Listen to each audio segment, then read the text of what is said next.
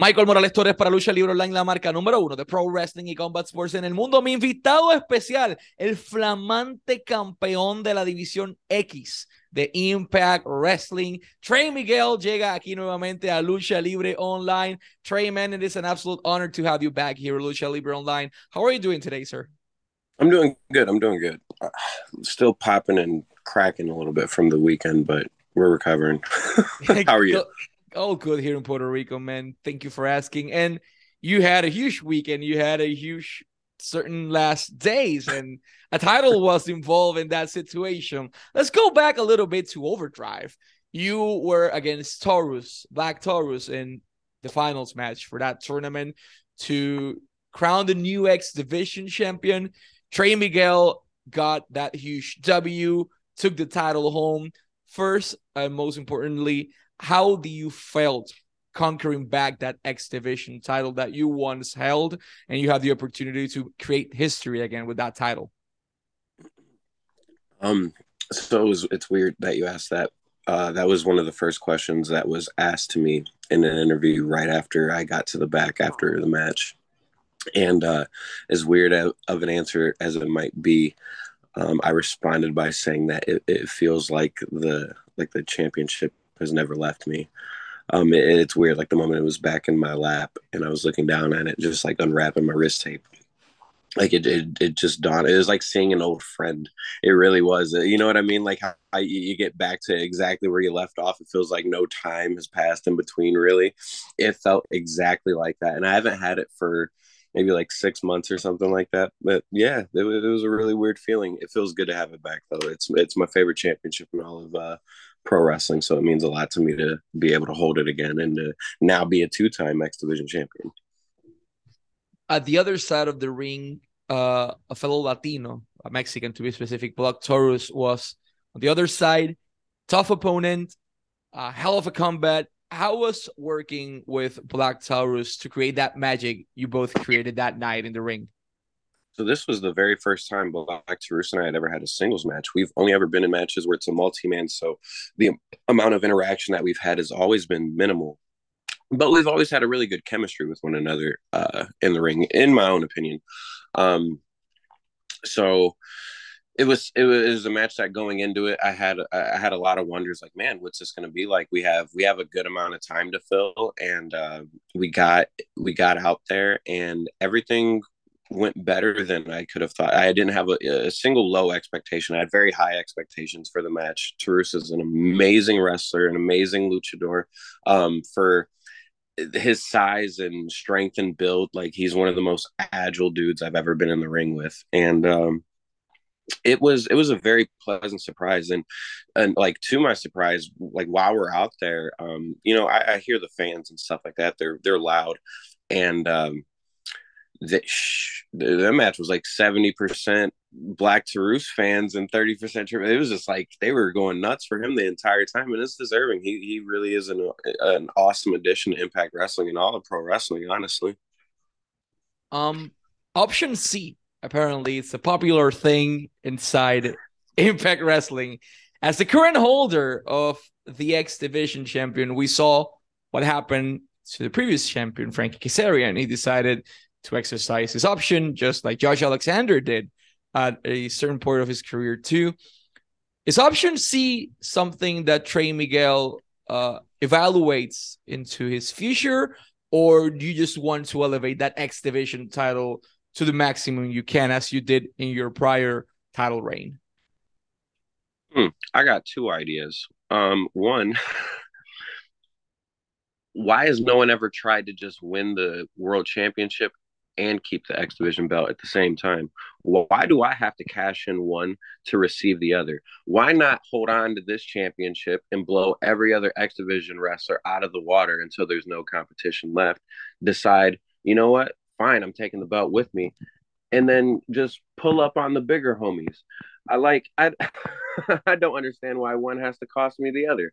If I ever decide I want that world the World Impact Championship, I'm not about to spend my my championship to get it. I'm going for both, and I'm gonna be the first to have both.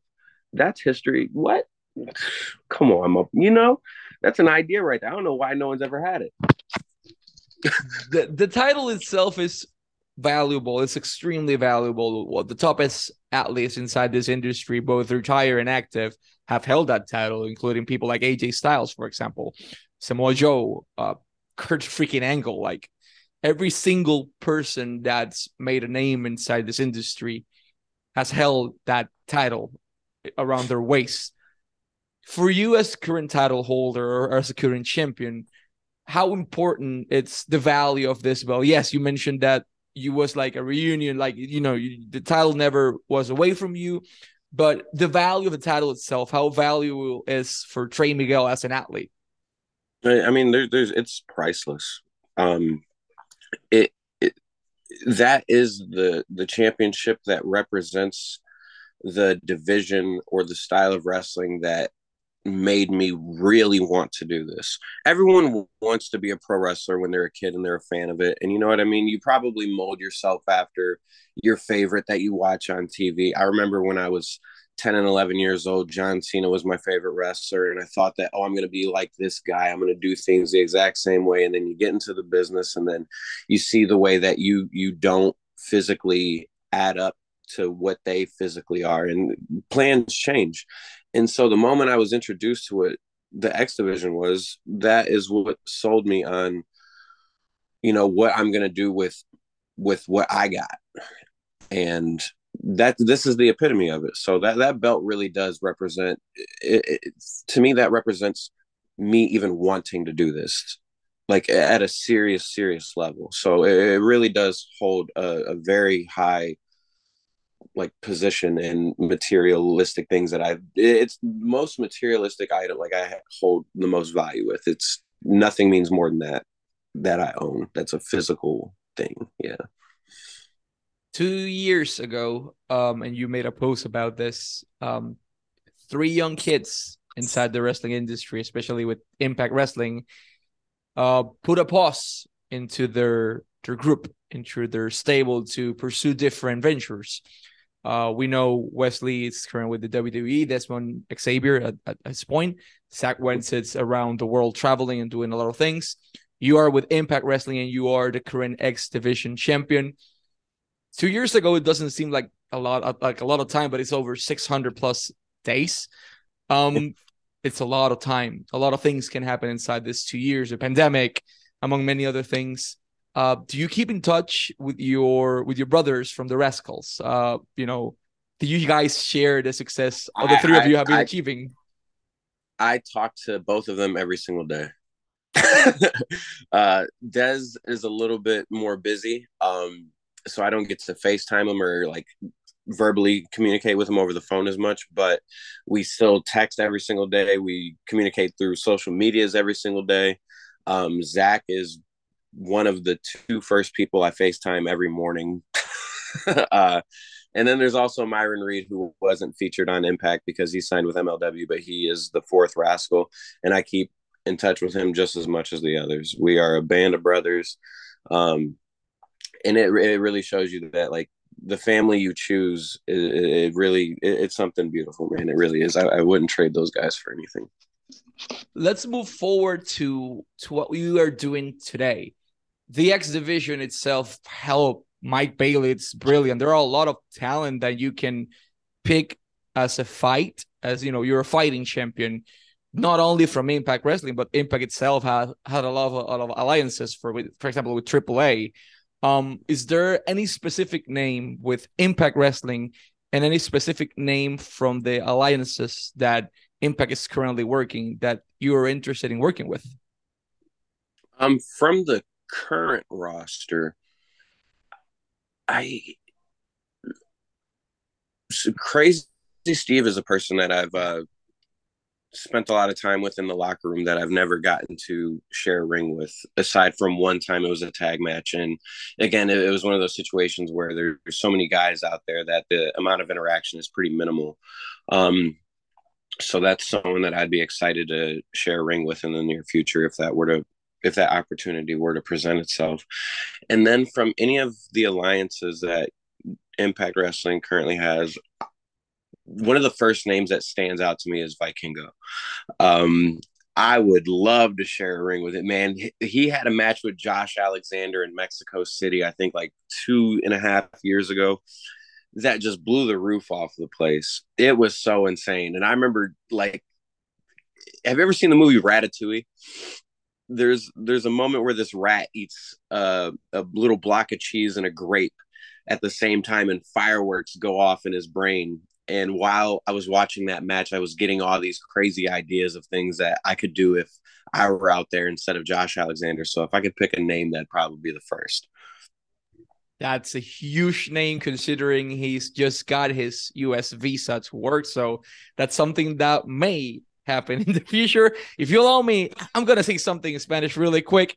Impact Wrestling presenta su próximo evento el 9 y 10 de diciembre, December 9th and 10 en Pembroke Pines, Florida. El evento se va a llamar Winter Warfare. Va a estar en el Charles Dodge Center, Charles Dodge Center en Pembroke Pines, en Florida. 9 y 10 de diciembre. Boletos a la venta ahora mismo en Ticketmaster en adición a esto, tienen otro evento súper importante y es el que todos también recordamos. También boletos a la venta en Ticketmaster. Es Hard to Kill. Sí, ese evento que tantas memorias nos trae, que tanta la piel de gallina nos, nos pone, como uno dice, eh, va a estar al aire eh, el próximo 13 13 de enero, viernes 13 de enero, y el 14 tienen tapings también. Esto va a ser en Atlanta, Georgia, South Florida, el 9 y 10 de diciembre, eh, Georgia en Atlanta, el 13 y el 14 de enero ambos boletos disponibles en ticketmaster.com, which leads me to my next point. Uh, obviously, we have Winter Warfare, but Hard to Kill is an event that, as an Impact fan, I follow every single time I can. Obviously, Winter Warfare is, is going to be huge, but Hard to Kill, it's you know, it's that stake that everyone wants to taste a little bit of to see you know what's gonna happen. What can we expect from Trey Miguel on both uh, on Winter Warfare, uh, but especially on Hard to Kill this January 13, 2023 in Atlanta, Georgia?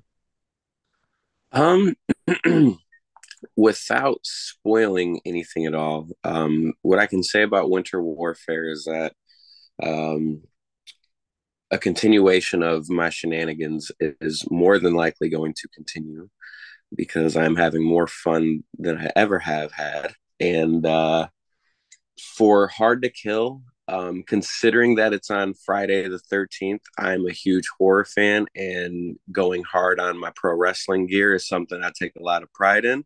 I think that we might be seeing some kind of Jason Voorhees variation popping up, slashing and dashing, and I don't know. I mean, maybe, maybe.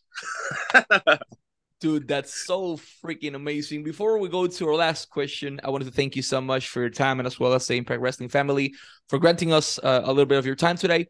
Last but not least, you ever expected that this young kid that was sitting down on his home watching pro wrestling was going to be actually performing against the best in the world today? Like, do you ever expect that your career would have, you know, take you to where you are situated today, like two-time X Division champion, facing the best talents in the world, naming talent that you actually can face that you know that will actually have a reply. Uh, you have valuable, you know, you you have a valuable name inside the market, but you are one of those marquee names for Impact Wrestling that they're constantly trying to push their product out there. Like, do you ever expect this to happen this way? Absolutely not. I remember the first indie show I'd ever gone to. This was my first introduction to where the journey starts and it was in a, a, barn with a dirt floor and they had like this jet heater that just blasted fire out of it to try to heat this entire building and just uh, a locker room full of you know like guys that were either half trained or taught their or learned their first bumps that you know just i mean not very serious wrestlers and uh it doesn't go to say that they weren't good people or anything like that. They were some of my favorite people I ever met, but they, they it was more of a hobby to them or just something to do on a Saturday night once a month. And uh, with that being like my first introduction to this, to see from my own eyes, I remember thinking that night, like, how is this ever going to happen? First off, I'm not even on these shows yet. How do you make it out of here? Like that's uh, this. This is gonna suck. This isn't gonna work. It's just not gonna work. And here we are. And it freaking worked. That's the maddest thing in the world. It worked, man. You are on top We congratulate you for that. We're always rooting for you. Let me say something in Spanish before we go. Todos los jueves a las 8 de la noche, Impact está disponible en Access TV y en la suscripción en el canal de YouTube de Impact Wrestling, desde un dólar hasta 5 dólares mensuales con Impact Insiders. Adquieran la suscripción, créanme, vale la pena cada segundo de su tiempo. Impact eh, tiene también su mercancía en shopimpact.com, shopimpact.com o shopimpact.com para las t-shirts y diferentes mercancías. También la memorabilia disponible en ebay.com slash Impact Wrestling. 9 y 10 de diciembre, Pembroke Pines en Florida. 13 de enero y 14 Atlanta, Georgia, Hard to Kill, ambos disponibles en Ticketmaster, todo disponible en Impact Plus y en Fight TV. Trey Miguel, el campeón de la División X, entre muchas otras superestrellas en acción. Let's Wrap This Up en español, Trey Miguel y Michael Morales Torres para Lucha Libre Online, la marca número uno de Pro Wrestling y Combat Sports en el mundo. Será hasta la próxima.